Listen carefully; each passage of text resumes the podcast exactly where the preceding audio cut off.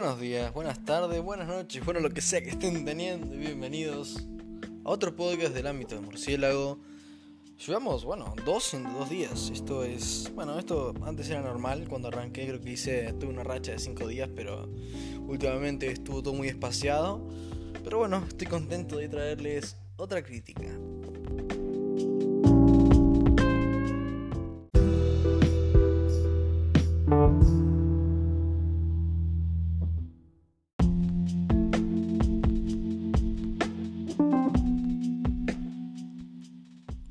De hoy les traigo la comedia romántica Book Club, o sea, club de libro, o lo que o cuando ellas quieren. Em, yo la conozco más que todo como Book Club, que vendría siendo estos em, grupos, eh, por lo general de mujeres, eh, en los que, digamos, que se juntan a, a leer libros, pero al mismo tiempo y después se juntan a discutir un poco el libro. Bien, la película trata de cuatro mujeres distintas, ya mujeres maduras de unos 60 años. Cada una tiene una vida totalmente distinta, una por ahí eh, tiene una vida más activa, vida sexual más activa, otra por ahí está más en el trabajo, otra, bueno, cada una tiene un poco su, su lío. Y, y, bueno, y a cada una como que de la nada empiezan a, a sucederle que situaciones distintas. Una, por ejemplo, eh, la que... Hay una que, que se llama Carol, interpretada por Maurice. Siempre me cuesta el nombre, es un nombre muy holandés. Maurice Stenburgen, que bueno, está teniendo problemas ya que el, esposo, el marido, bueno, digamos que no, no está con muchas ganas de darle al asunto. Viste lo que le hace la de los hombres, ¿no? Eh, después tenemos a, a, al personaje, a esta mujer, eh, interpretada por Jane Fonda, llamada Vivian, la cual es una mujer millonaria que, bueno, digamos que tiene una vida sexual bastante activa, que vive mucho la vida, pero no, se ata a nadie realmente, le gusta ir de flor en flor, como se dice. Eh, y un viejo amor de su pasado vuelve. Luego tenemos el personaje de Diane Keaton, que curiosamente se llama Diane, coincidencia? No lo creo. Eh, la cual, mujer que recientemente, recientemente enviudó, conoce a un hombre muy carismático que se enamora. Y por último, Sharon, interpretada por Candice Bergen, eh, la cual es una, una importante jueza eh, federal allá en Estados Unidos. Eh, se ve en una vida un poco aburrida, sin mucho ritmo, digamos, y se mete un poco al, al mundo de las citas y eso le cambia un poco la manera de pensar.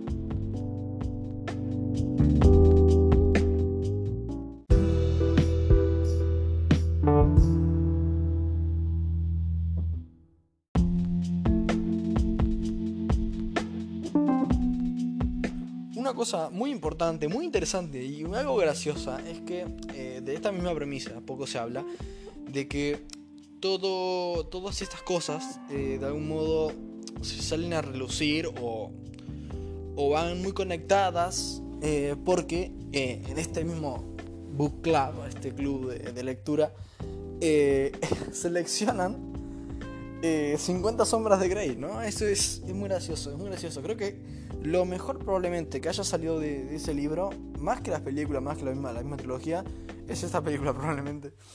Porque, bueno, yo no, la, voy a ser sincero, por ahí fui un poco sensacionalista, porque yo no los leí ni vi las películas.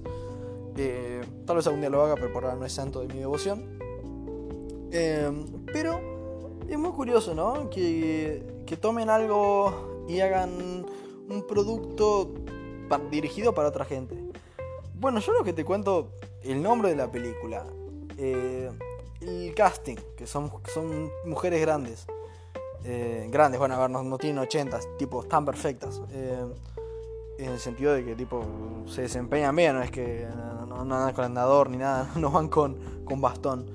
Eh, y también te cuento un poco la trama que es romántica, y vos dirás, ah, esta va a ser una cursi película que nada más la van a ver mujeres mayores de 50. Es para una película para mi mamá, básicamente van a pensar. Pero mm, no, o sea, no. Realmente no.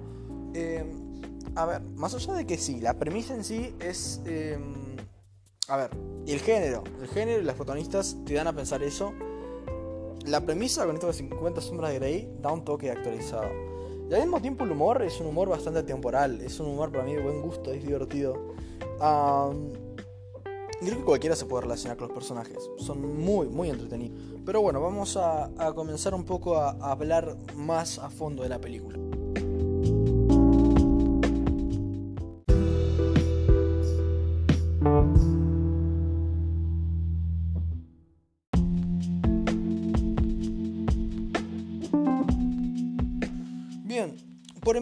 Eh, una cosa que está muy buena de la película es que ya ni bien arranca, eh, te relatan bien qué personaje es cada uno, cuál es su vida y cuál es un poco su problema. Eh, y queda todo súper claro, o sea, realmente queda todo clarísimo. Y eso es algo que muchas películas hacen esto de, bueno, vamos a relatar, vamos a hacer una explicación al inicio, así rápida.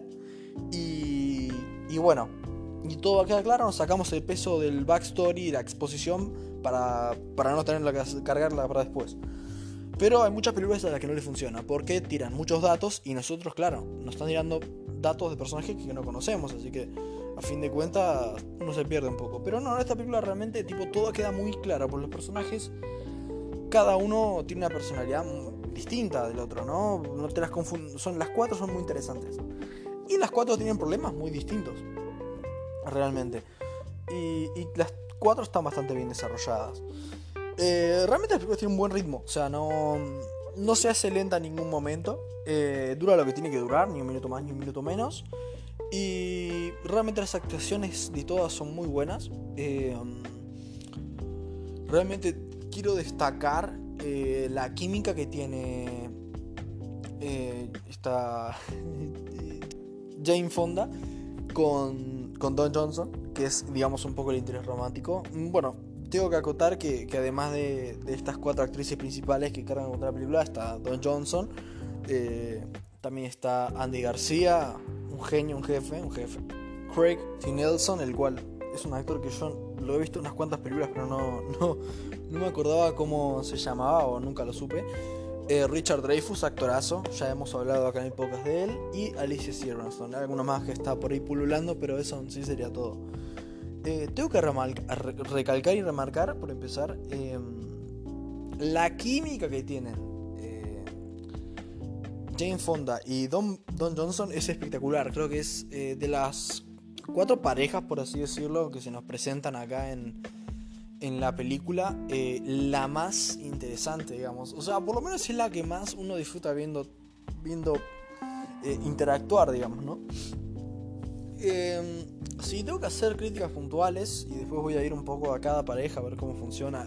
más que todo, más que pareja, el desarrollo. Bueno, voy a, voy a por empezar te voy a decir un par de cosas que por ahí me molestaron un poco.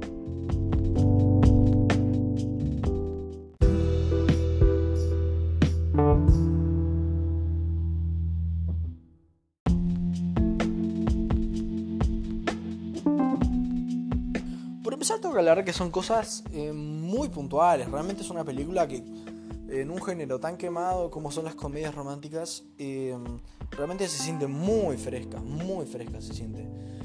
Bueno, por empezar, si tengo que, decir cosas que molestaron, eh, por ahí el marido del personaje de Mary Stickenburg, este chabón, Craig Nelson, por ahí me molesta un poco, esto no es mucho spoiler, es algo que ya prácticamente a la mitad, menos de la mitad de la película ya lo sabes.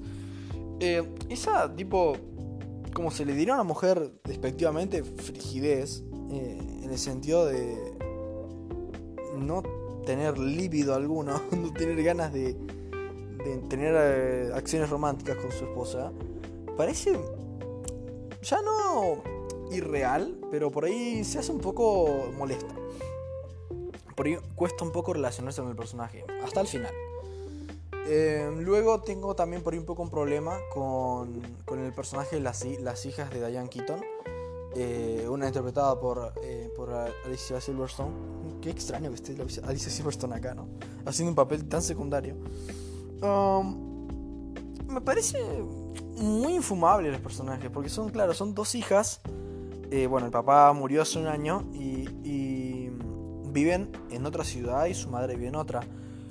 Y, obviamente se preocupan, ya la mujer tiene cierta edad, pero realmente el nivel de rompepelotas que son y controladoras son, son como novias tóxicas en versión hijas. Y da mucho por las pelotas en la película. Da mucho por las pelotas.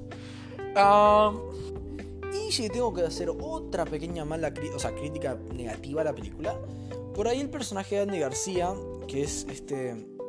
Es un tipo con mucha plata que vive en un lugar, tiene un lindo trabajo, que es, digamos, el interés amoroso de Evan Keaton. por ahí.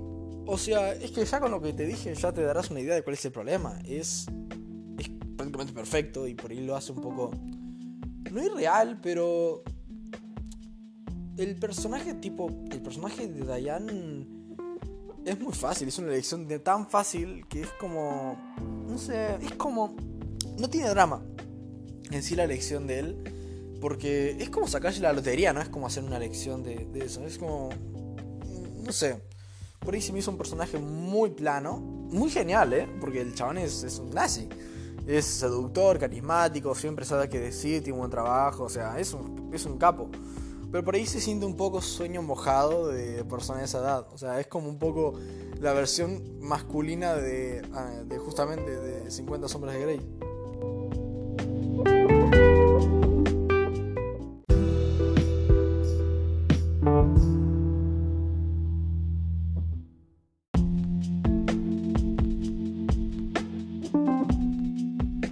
Pero eso sería todo lo negativo.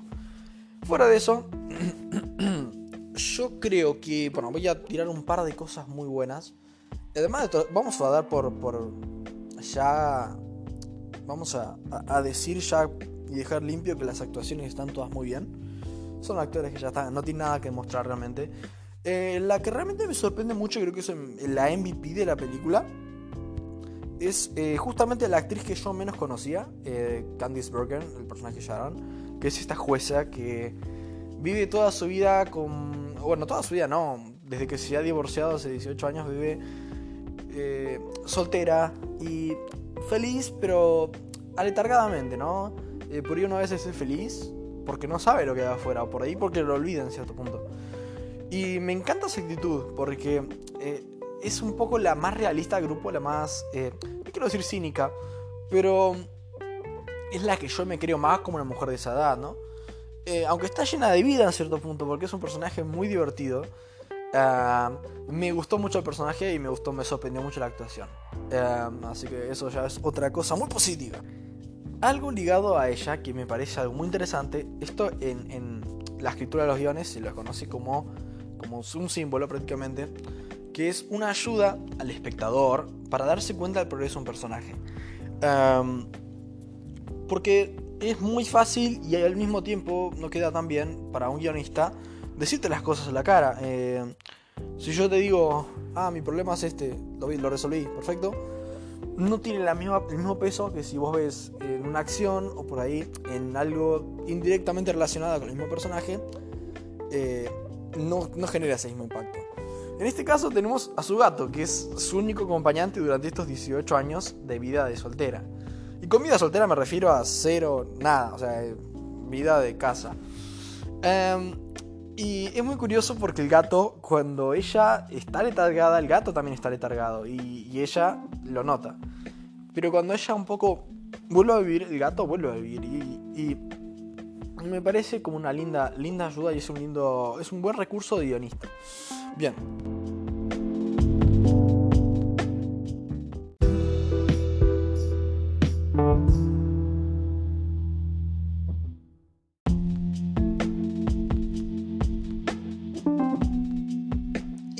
Puntualmente la última cosa que me gustó mucho en la película es, se nota que el, guionista, el que hizo la historia, sabe lo que hace. bien, esto es un problema en muchas películas, sobre todo en películas que tratan de desarrollar más de un personaje, que es algo difícil, porque vos podés desarrollar un personaje y quieras o no, cuando es uno es relativamente fácil. Acá tiene la labor de hacerlo con cuatro. No es algo necesariamente difícil, es una comedia, o sea, todos sabemos más o menos por dónde va a tirar la cosa pero realmente plantea muy bien, o sea, el, guionista sabe cuáles son eh, los problemas morales y psicológicos de los personajes antes de arrancar. Por lo que vos cuando agarrás la historia, la analizás y ves eh, bueno, estos son los problemas que tenían desde el inicio. Y ves cómo se resuelve al final, para bien o para mal, todo se resuelve en el sentido de que muchas veces hay películas que cometen los errores muy estúpidos que, no se entiende un guionista profesional de tomar un problema psicológico al inicio y resolver otro. Eh, otro que no se había planteado antes. Eh, ejemplo, Capitana Marvel, no me canso de decirlo. Aunque no lo haya yo por ahí, por ahí en podcast por no lo dije, pero en mi vida personal no me canso de decirlo. El problema de la personaje nunca queda demasiado claro, por empezar. El problema de ella por ahí es un poco que no tiene memoria y no sabe quién es. Al final, cuando la escena de, de revelación de autor auto, ¿cómo se llama? Autorrevelación, como se le dice en el mundo del guion, da lugar, ella, su memoria vuelve de algún modo y, ella aparece levantándose en situaciones, entre comillas, o se presume feministas, como que chicos no la dejan jugar a, tal cosa, pero ella se levanta siempre y es como... Eso nunca estuvo en duda, ¿no? o sea, no era lo que por lo menos nos planteaba inicialmente que iba a ser el problema.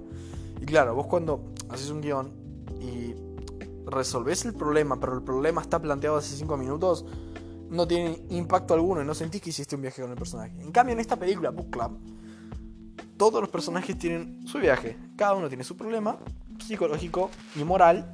El problema psicológico es el problema que, de algún modo, tienes vos en la cabeza. Y el moral es el, problema que deriva del psicológico que le hace, digamos, eh, daño a los demás. Y en esta película me parece que se resuelve perfectamente eh, y claro, también es muy importante, vos cuando vas a hacer un final, o sea, vas a resolver un problema psicológico, no, o sea, no es que, bueno, mi problema es que, no sé, no me gustan los pájaros, bueno, el problema es bastante estúpido, pero bueno, el, final tendría que tener relevancia, o sea, tendría que tener coherencia con el, el problema que planteaste en un primer lugar.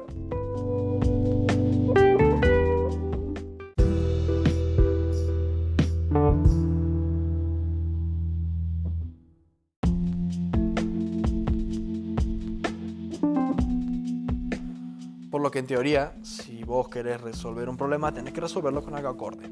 Si yo te digo, mi problema es que me da miedo los pájaros, y no sé, mi marido tiene pájaros, y hay que salvar los pájaros del mundo, creo que un final acorde sería, no sé, yo adoptando un pájaro, entendiendo que he hecho mal por haber golpeado un pájaro en el pasado, y eh, haciendo eso.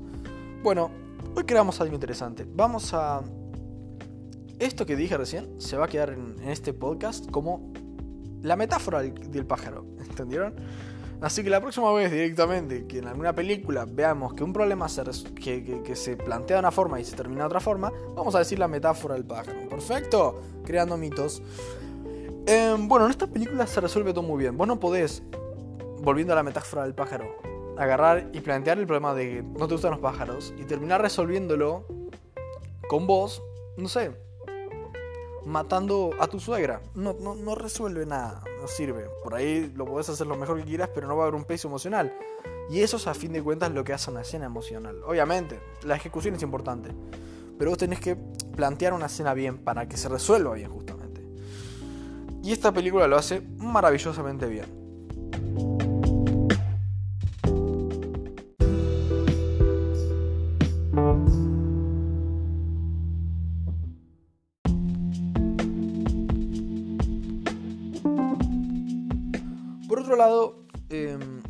Mucho de esta película es el concepto, un poco. Eh, esa enseñanza que deja, no sé si es una enseñanza, por ahí queda demasiado sermón, de sermón, pero no lo es. Que realmente el amor es un gran motivante. Y acá creo que queda muy claro, o sea, como lo dice, el amor... Em, el amor es un gran motivante y realmente no hay que dejarlo... Oh, no hay que dejarlo ir. No, es, no hay que darse muy por vencido y ver las cosas claramente. Por ahí la vida, eh, cuando más te haces adulto, más de algún modo te plantea complicaciones. Pero hay veces que nosotros elegimos como tener miedo de tirar para adelante, de comenzar algo nuevo, arriesgarnos por una pareja. Em, más que todo por, por, porque perdemos la perspectiva, ¿no? O sea, ponemos otros problemas muy banales de nuestra vida, como pueden ser eh, nuestro trabajo, por ahí, nuestra, no sé, cosas muy estúpidas, ¿no? Nuestra casa, cuando a fin de cuentas creo que lo más importante es lo otro. O sea, las mayores obras de la historia han sido del amor. O bueno, del odio, pero eso ya es otra cosa. Pero realmente es un gran motivante y, creo que la... O sea, cuando la gente ya... Es una frase que está súper quemada, pero piénsenlo, es cierto. El gran motivante de nuestra vida o de las cosas que realmente importan y que dan es el amor. Así que nada, yo diría que no importa la edad que tengan, no importa que esto lo estén escuchando cuando tengan 70 años, eh, tengan valor. Eh, si están con alguien que no, no quieren o que ya no, no te da vida, déjenlo y busquen algo nuevo, ya sea una nueva forma de vivir, lo que sea. Eh, y eso es un poco lo que me gusta un poco de la película. Eso es un poco reivindicar a la gente, no, digo, no quiero decir mayor, pero la gente de una edad mayor. nadie está muerto hasta que está muerto. Eso me encanta. Así que bueno, a la película como puntuación le voy a dejar un 8.3, sabroso 8.3. Y creo que eso vendría siendo todo en el ámbito del murciélago. Gracias por venir y buenas noches.